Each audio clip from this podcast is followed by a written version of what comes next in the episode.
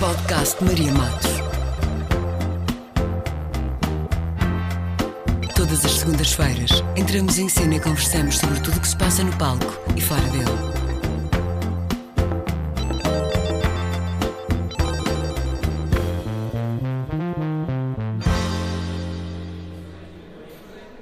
Olá, chamo Marta Lança e sou a editora do Portal Boala. Este é um podcast a propósito do ciclo Migrações no Teatro Maria Matos. Na primeira parte, falámos das migrações no mundo. Nesta, abordaremos as migrações em Portugal. Preciso de autorização de residência do seu patrão. Você trouxe?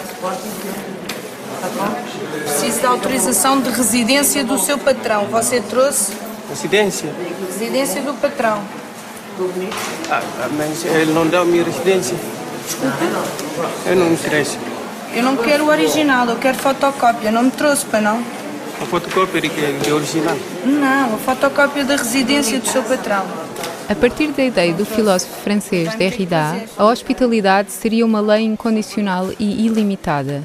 O gesto de oferecer a casa a quem chega de fora, ao estrangeiro, sem perguntar o seu nome, sem contrapartidas e sem preencher a mínima condição.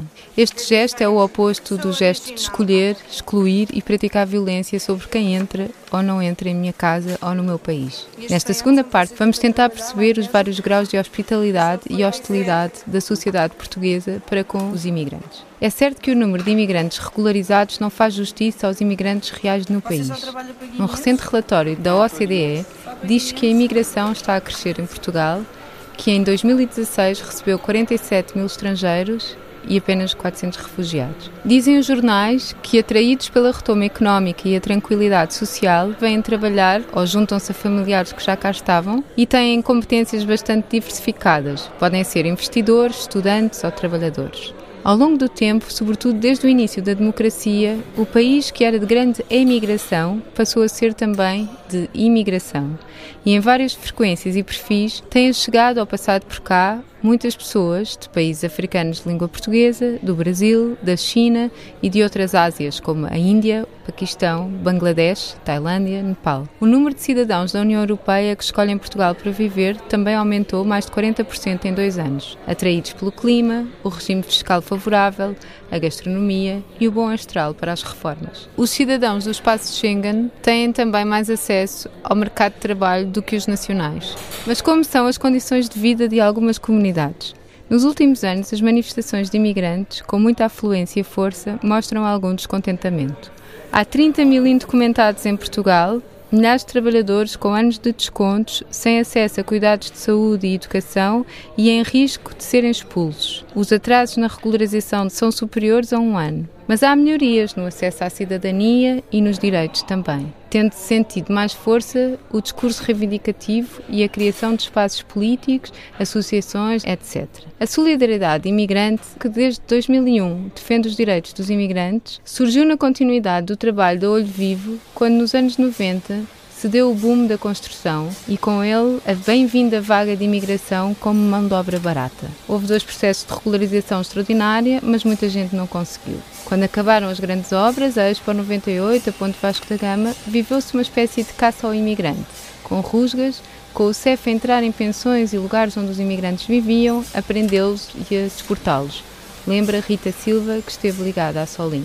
Houve deportações ilegais, porque eram feitas em massa, inclusivamente o Estado português na altura tinha fretado aviões, algumas companhias aéreas para fazer deportações em massa de pessoas, de trabalhadores que tinham estado a trabalhar durante anos neste país e que tinham estado aqui a, a contribuir para o chamado desenvolvimento do país, a trabalhar, a ser explorados e a seguir apanhados como criminosos, postos no avião e, e expulsos. Isto aconteceu para a Roménia, para a Moldávia, houve assim uma, uma série de expulsões.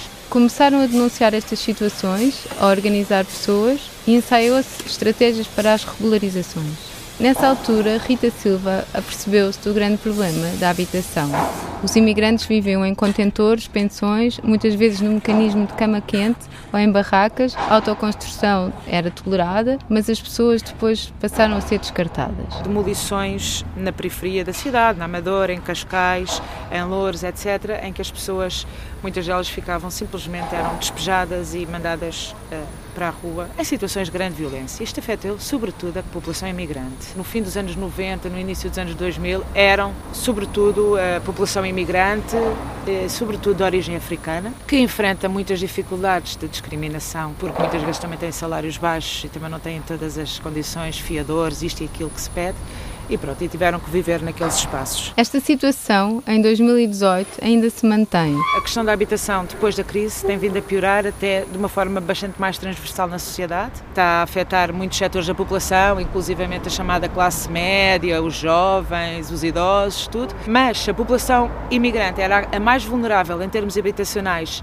antes da crise, continua a ser e também a situação de, de habitação se, se agravou muito porque o trabalho é menos, os salários são mais baixos e o preço da habitação é mais elevado e não há programas sociais para responder e já nem sequer conseguem fazer uma autoconstrução e ter o seu próprio teto. Então não há simplesmente saídas, não há alternativas. Ainda assim, há alguns resultados depois de tanta pressão. Neste momento é muito mais complicado para as autarquias organizarem despejos e demolições porque sabem que têm uma resposta organizada por parte, sobretudo, das comunidades e de alguns grupos que, que apoiam. Mas eu acho que uma das questões que é pouco falada e que tem que ser eh, refletida é a questão da habitação. Os imigrantes enfrentam enormes problemas em termos de habitação, sobretudo as populações mais racializadas, não é? Depois há outras situações, como por exemplo as comunidades de Paquistão, Bangladesh, que também sabemos que muitas vezes estão a viver amontoados em estabelecimentos comerciais ou que estão em, em casas sobrelotadas e tudo isto é algo que passa muito despercebido e muito invisível na sociedade e é um direito fundamental, não é? Sem habitação não há mais nada.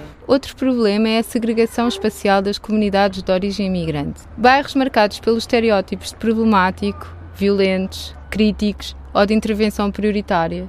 São discursos criados ativamente pelos mídia e por instituições políticas que constroem um imaginário de transgressão, incivilidade e anomalia sobre estes territórios. São lugares racialmente conotados em que a imagem dos jovens negros é associada ao fenómeno das chamadas gangues, vistas como responsáveis por espalhar o terror ao comum cidadão, como nos revela o antropólogo Otávio Raposo, refletindo sobre a violência policial, o racismo e a segregação nas periferias de Lisboa. Uma das respostas da luta antirracista e contra políticas restritivas de imigração tem sido a campanha por outra lei da nacionalidade. Beatriz Dias, diretora da JAS, Associação de Afrodescendentes, explica. Se nós pensarmos na questão da nacionalidade, existem jovens portugueses que nascem em Portugal que não têm nacionalidade portuguesa, que são estrangeiros no seu país, porque a lei foi alterada em 81 e a lei que era de jus solis, quer dizer que todos aqueles que nasceram em Portugal tinham imediatamente nacionalidade portuguesa, passa a ser jus sanguinis, ou seja, só é português quem é descendente de portugueses. Portanto, isso faz, cria este viés que é uma injustiça que tem que ser rapidamente corrigida, porque coloca em situações que impedem uma, uma fruição dos direitos, direitos constitucionais, estão eh, vedados a pessoas que nascem em Portugal. Portanto, que isso depois vai ter, vai ter implicações no acesso ao emprego, no acesso a benefícios sociais, tudo isso, todas essas, essas garantias e direitos constitucionais que existem para todos os portugueses estão vedados a estes portugueses não brancos. Na nossa opinião, tem, tem uma relação direta com uma visão racista do que é ser português, com uma visão que é claramente uma continuidade colonial. Perguntámos à professora Josefa Cardoso o que acha da designação de segunda e terceira geração de imigrantes. Eu sou geração 1.5, porque vim com, com seis anos e, e, portanto, ainda tive direito à viagem de avião. Os meus irmãos já são segunda geração porque nasceram cá. Portanto, os meus sobrinhos já são terceira geração e por aí fora. Mas, de facto, esta designação vem perpetuar, digamos, a designação do, daquele que vem de fora não é? Independentemente de terem nascido aqui ou não. Eu vim de Cabo Verde para cá, mas os meus irmãos nasceram cá e quando perguntam de onde és, que essa pergunta só se faz quando partimos do princípio que as pessoas não são de cá, não é? E portanto, e essa pergunta continua a ser feita e é muito vulgar. Muitos uh, jovens nascidos e criados aqui, que nunca conheceram o país de origem dos pais, muitas vezes assumem que são do país de origem dos pais. Eu tive uma aluna que há uns anos que dizia: quando me perguntam de onde sou, eu digo sempre que sou de Cabo Verde, porque quando eu digo isso ninguém contesta. e quando digo que sou português, às vezes têm dúvidas. Então eu prefiro dizer que sou cabo-verdiano, mesmo que não seja verdade. As populações racializadas são constantemente remetidas para o outro, para o diferente, o estrangeiro, a quem se destinam políticas específicas de integração e todos os preconceitos. Esta separação faz com que, até nos processos de extrema violência contra pessoas da nossa sociedade, a empatia esteja completamente ausente. Ainda Rita Silva. O facto destas pessoas estarem se mandadas para a rua daquela forma, eu acho que o facto delas serem imigrantes, de serem negras, de serem pobres, reduzia muito a capacidade de empatia do resto da sociedade para se solidarizarem com aquela situação. Eu acho que se fosse uma população branca a ser despejada daquela forma, a reação da sociedade teria sido diferente.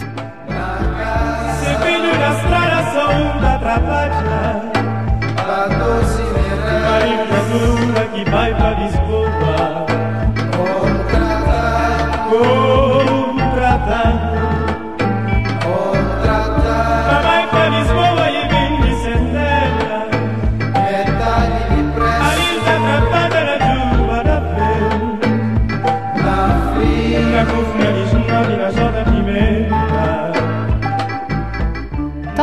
Portugal, Cabo Verde é um país com tendência para emigrar e a sua diáspora espalha-se pelo mundo inteiro.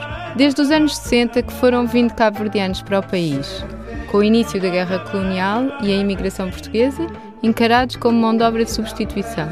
A partir da independência de Cabo Verde, várias levas de cabo-verdianos com perfis, experiências e situações diferentes. O que é certo é que contribuíram em muitas áreas para o desenvolvimento de Portugal. E como tem sido o reconhecimento dos cabo-verdianos pela sociedade portuguesa? Perguntámos à socióloga Raquel Matias. Em termos médios, sempre em termos médios, para dizer que não é igual para todos, continua a ser uma das populações que, enquanto população do sistema de ensino, engrossa as estatísticas de retenções e de abandono escolar, por comparação aos nacionais portugueses e por comparação a outros origens de imigrantes. Em termos de acesso ao mercado de trabalho, continuamos a ver também que, às vezes, para mesmas profissões, têm salários inferiores ou então ingressam mais no mercado de trabalho pouco qualificado. Temos médias salariais de nacionais portugueses e nacionais cabo-verdianos, uma média de menos de 300 euros por mês. Tem sido também muito identificado, mais recentemente e divulgado pela colega Cristina Roldão. Em termos de uh, contribuições para a segurança social e, impostos, tal e qual como a média da população estrangeira em Portugal, agora só só podemos identificar isso em termos de nacionalidades, não sabemos aqueles que já têm nacionalidade portuguesa, se são de origem cabo-verdiana ou não. A contribuição é muito maior em relação àquilo que recebem de benefícios de volta, não é?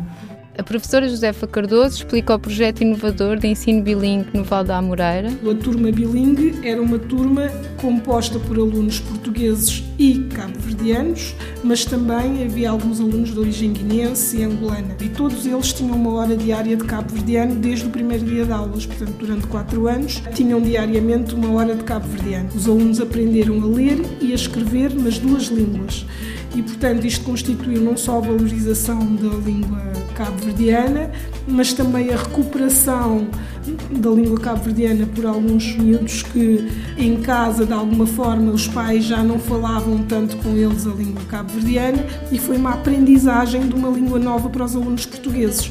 E, portanto, ali na sala de aula, aquela língua pertencia a todos os alunos. Esta língua servia os mesmos fins que servia a língua portuguesa, era também língua de ensino, veiculava conteúdos. O objetivo do projeto era também promover a biliteracia.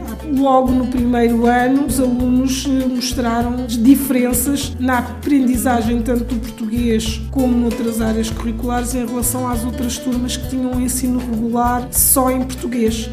O bilinguismo não só favorece a aprendizagem das outras línguas, como desenvolve os alunos cognitivamente e prepara-os para outras áreas. O cabo-verdiano a falar português, na maior parte dos casos, tem as suas interferências, tem alguns aspectos que o estudo da língua materna facilitaria a sua compreensão e até a sua correção.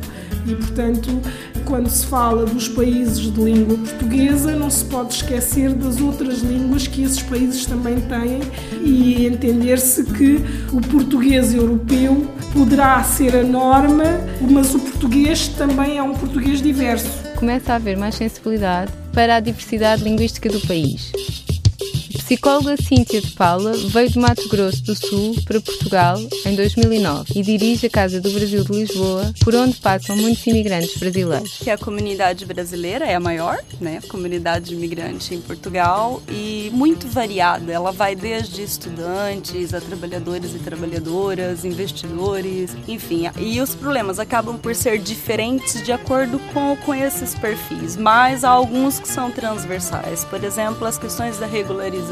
Depois dos conhecidos setores de imigrantes, como os dentistas e os publicitários dos anos 90, a imigração económica, como se diz nos anos 2000, vieram sempre muitos estudantes. De 2009 a 2012, muita gente retornou para o Brasil. No momento atual, volta a haver muita imigração vinda de todo o lado do Brasil. Não só este fenómeno da chamada classe média alta de investidores, mas brasileiros em geral que fogem da instabilidade política, económica e do aumento da violência.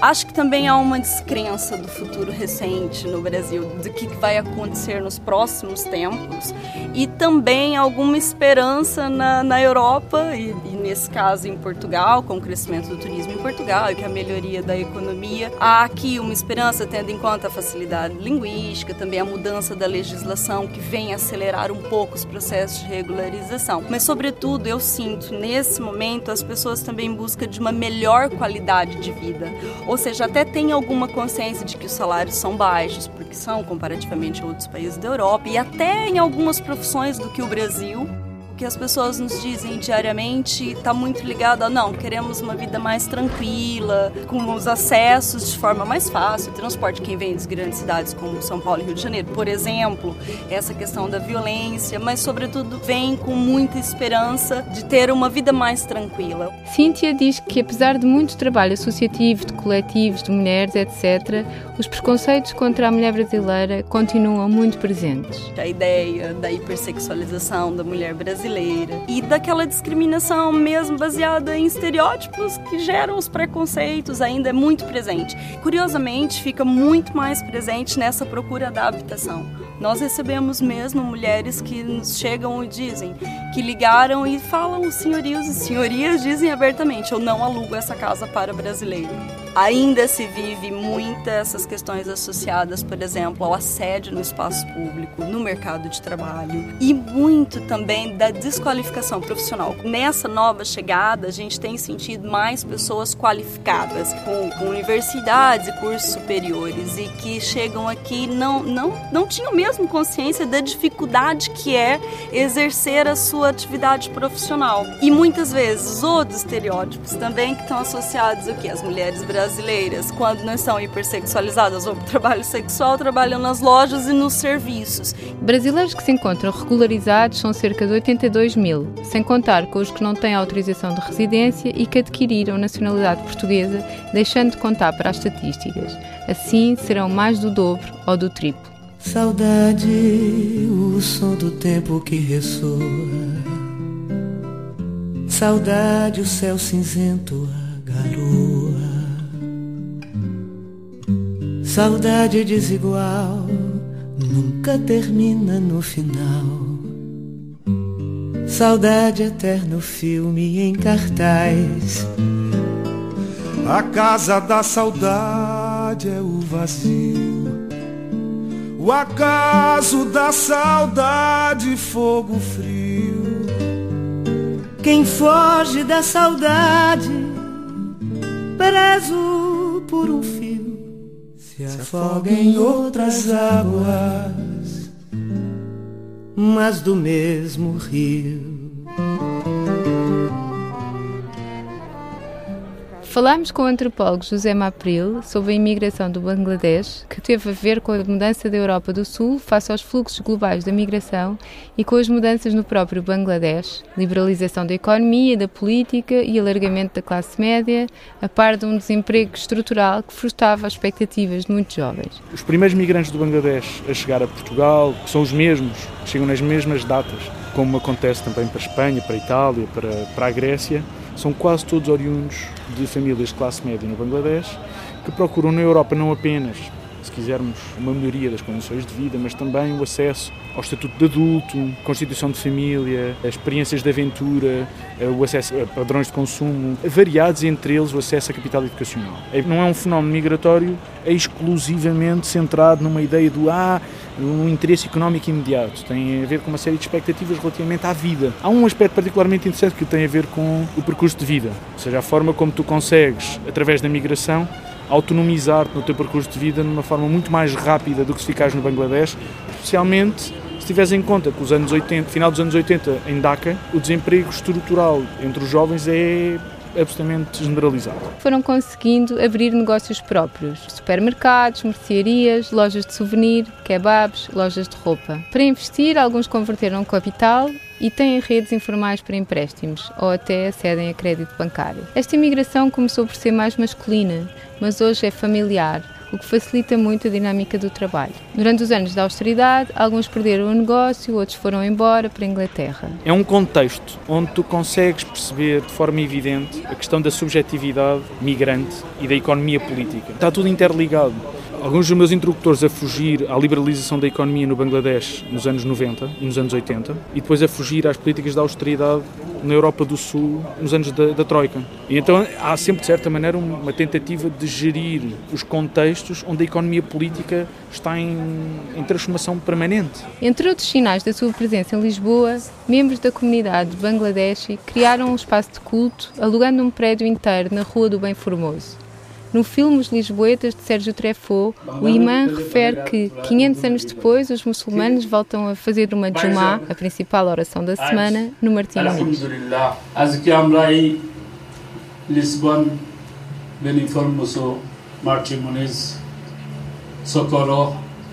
Eglanam. E é interessante do ponto de vista da história do Islão português e em Portugal, é a emergência de uma outra voz que normalmente nós não, não ouvimos. Nós estamos muito habituados a ouvir falar a comunidade islâmica de Lisboa, a Mesquita Central, os seus representantes, etc. Com a construção da Mesquita lá, lá embaixo, no, no Martim Muniz, o que nós estamos a assistir é a emergência de outras vozes. São uma comunidade que de alguma forma afirma a sua diferença para participar na cidade. Toda a linha da Avenida Almirante Reis tem um forte cunho de imigração. Esta configuração da cidade por lugares específicos para a imigração remete para o modelo multiculturalista que supõe a mera coexistência pacífica de culturas ou identidades culturais num espaço de tolerância recíproco embora saibamos que a tolerância está sempre do lado do mais forte. É uma espécie de consenso apaziguador ou a crença confiante de uma determinada identidade que generosamente se abre a outras. Nisto há uma certa perversidade. O sociólogo Nuno Ferreira Dias não hesita em afirmar que Portugal é um país racista. Do ponto de vista da vida cotidiana dos cidadãos, Portugal é um país racista, tão racista como os demais, não é? Portanto, isso parece-me evidente pelas experiências que nós recolhemos relativamente às trabalhadoras imigrantes, aos trabalhadores imigrantes, às populações não brancas. Portanto, parece-me que é, que é algo que faz parte do cotidiano das populações imigrantes e não só, não é? Portanto, faz parte das populações que têm de alguma forma marcadores, não era? Portanto, fenotípicos, não era? Portanto, físicos, que podem configurar alguma percepção sobre a diferença. E, e nesse caso parece-me preocupante porque é formativo, não é? portanto esses comportamentos eles são transmitidos geracionalmente e ocorrem em idades muito jovens. O sociólogo estudou os percursos dos hindus vindos de Moçambique, onde tinham chegado numa fase inicial da colonização portuguesa, constituídos também enquanto outros, paquis, monhés, canecos. Tenta perceber a sua relação com o Estado como fator de constituição identitária. Em 1975, com a independência, esta população teve de optar pela nacionalidade moçambicana ou vir para Portugal, tendo beneficiado do quadro de apoio aos retornados. Com acesso à nacionalidade e alguns recursos económicos, a população hindu não se concentrou num determinado lugar, o que evita alguma segregação socioespacial. Isso contribuiu para uma certa invisibilidade dentro da sociedade portuguesa, sendo assim referida como um processo de incorporação menos conflituoso, explica Nuno Dias a importância da questão socioeconómica, não é? portanto, da posição de classe. O indivíduo não é menos objeto de discriminação, agora está em condições para uh, se imunizar. Não era? Portanto, relativamente, ou seja, o, o, a questão dos recursos socioeconómicos são um equalizador importante, não era? Portanto, do ponto de vista da, da, da experiência subjetiva enquanto imigrante. E, portanto, nesse sentido, sim, acaba por haver uma maior impermeabilização relativamente à questão dos sentimentos racistas. Eles continuam a existir, mas as populações de classe média estão menos sujeitas a determinadas circunstâncias, nomeadamente em repartições, em bancos, em, em transportes públicos, etc. Outra área que Nuno Dias analisa é o trabalho doméstico, no qual há uma sobre-representação de população imigrante, nomeadamente mulheres brasileiras e cabo-verdianas. É um trabalho organizado por redes, simultaneamente empoderador para as mulheres, porque entram no mercado de trabalho, mas também limitativo. É-lhes difícil sair desse âmbito e padecem de uma grande vulnerabilidade. É um mercado de trabalho uh, marcado pela informalidade, pela precariedade, por bastantes casos de assédio moral, de assédio sexual, de desrespeito pelas leis laborais e que tem também um conjunto de legislação que não é a protetora da, da, da trabalhadora. E, portanto, esta perspectiva de interseccionalidade sobre o género e a imigração levou-nos a compreender, de facto, que havia aqui um conjunto de arenas de discriminação que se sobrepunham no caso destas uh, mulheres. No pós-25 de Abril, a acompanhar essa dinâmica do setor do trabalho doméstico, surgem as migrações pós-império, não é? Portanto, pós-coloniais, em particular de Cabo Verde. Portanto, as mulheres cabo-verdianas são também uma presença muito conhecida, não é? No setor do trabalho doméstico, das limpezas, etc. Segundo o Índice de Políticas de Integração de Migrantes, Portugal continua a ser o segundo melhor país do mundo a receber e integrar imigrantes. Este indicador acaba por ser enganador porque uma coisa é o enquadramento legal, outra coisa é a sua aplicação e muitas vezes a lei não é cumprida. E nesse sentido, a questão do trabalho doméstico é uma questão de particular sensibilidade porque é desenvolvido dentro de portas e, portanto, há sempre uma barreira e uma segurança que o empregador tem que pode não, não necessariamente, mas, mas pode ser uh, um espaço de, de, maior portanto, bloqueio, não era? Portanto, para as reivindicações das, das trabalhadoras. Há muita gente no limbo de humanidade, sobretudo quem não tem documentos e se sujeita aos trabalhos mais duros. Por exemplo, nas empresas hortícolas do sul do país, na agricultura intensiva, são quase só estrangeiros que trabalham sonhando com o contrato para se poder legalizar. É duro e mal pago. Chega-se a fazer turnos de 16 horas por dia para ganhar o salário mínimo. Há também situações de tráfico e contrabando de pessoas, casos de vietnamitas sem contacto com o exterior. Como refere Nuno Dias, estes fenómenos têm de ser discutidos no âmbito do que realmente são: escravatura, que existe no nosso mundo ocidental dito civilizado. Nós habituamos a pensar na escravatura como algo que acontece em, no, nos países em desenvolvimento, não era independentemente do que isto signifique, mas em determinados contextos uh, distantes, não era, portanto, do, do, mundo ocidental. Mas aquilo que alguma pesquisa tem mostrado, portanto, o Kevin Bales, um autor americano que tem uma coisa chamada o gente descartável, fez alguma pesquisa em, em vários contextos, não era, portanto, e, e nos contextos europeus têm sido encontrados também estes eh, fenómenos, não era, portanto, de escravatura e de trabalho forçado, muito semelhante àquilo que encontramos em contextos coloniais.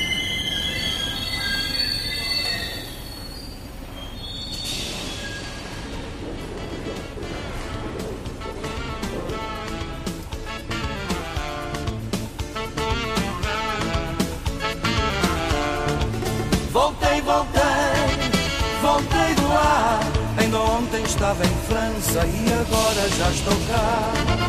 Voltei, voltei, voltei do ar.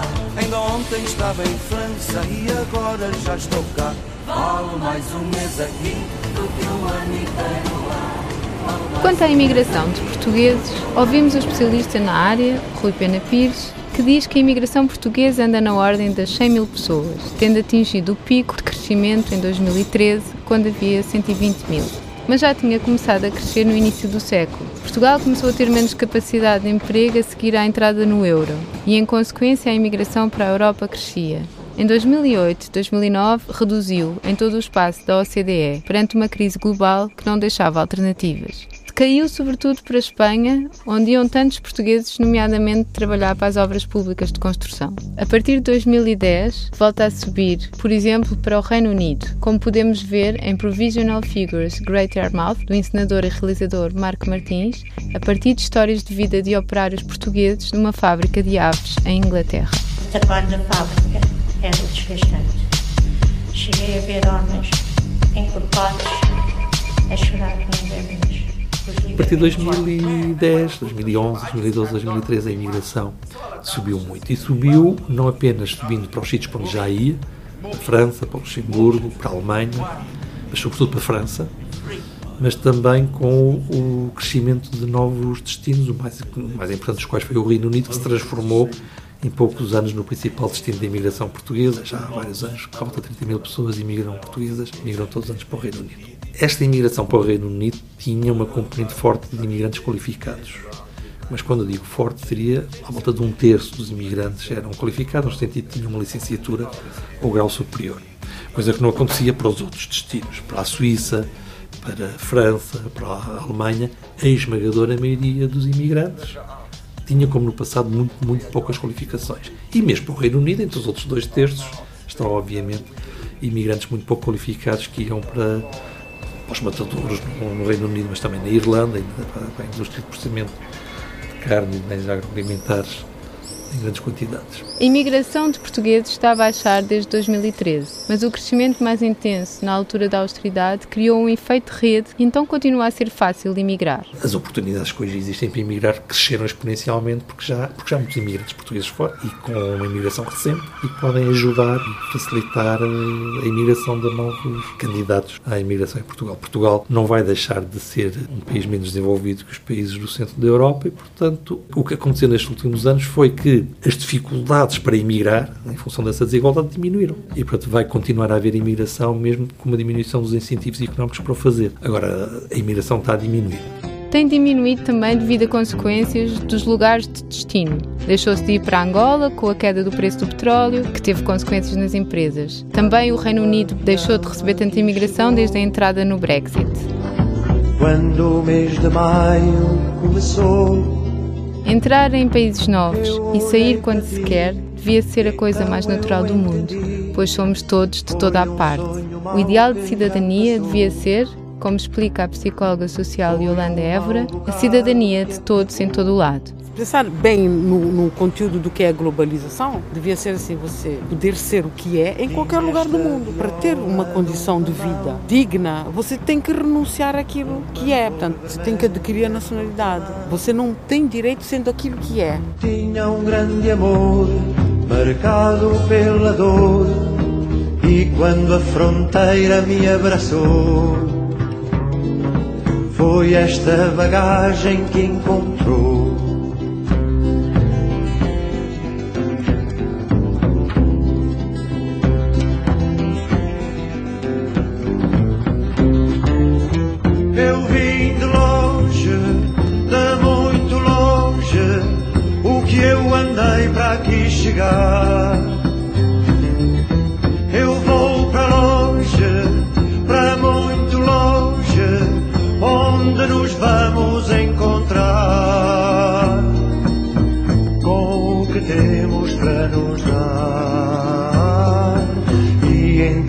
olhei à minha volta. Vi tanta esperança andar à solta que não hesitei e os hinos que cantei foram frutos do meu coração, feitos de alegria e de paixão.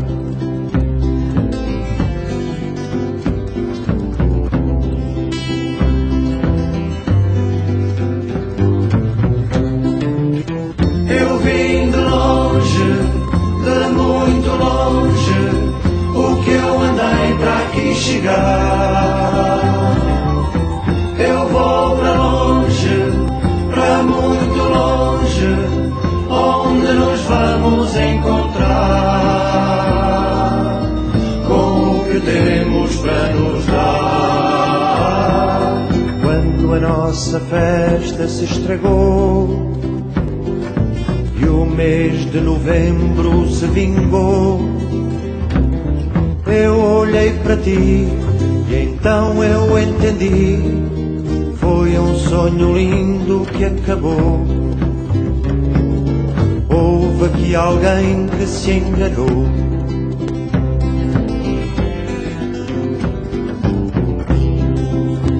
esta viola numa mão coisas começadas noutra mão. Tinha um grande amor, marcado pela dor, e quando a espingarda se virou, foi para esta força que apontou.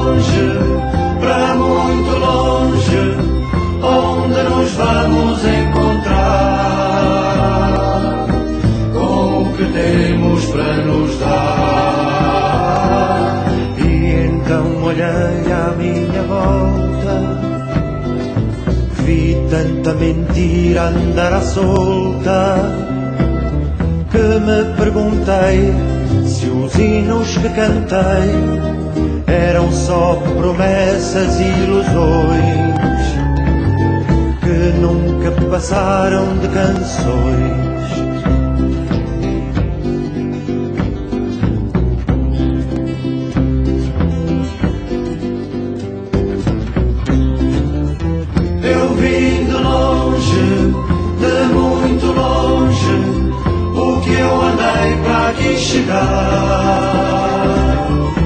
Eu vou para longe, para muito longe, onde nos vamos encontrar com o que temos para nos dar. Quando finalmente eu quis saber se ainda vale a pena tanto crer. Eu olhei para ti eu entendi. É um lindo sonho para viver. Quando toda a gente assim quiser.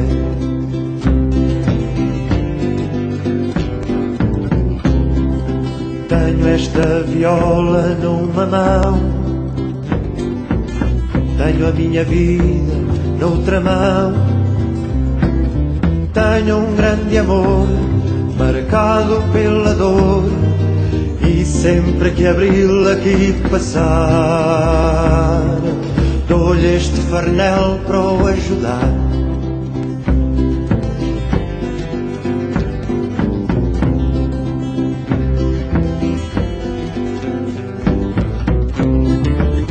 Eu vim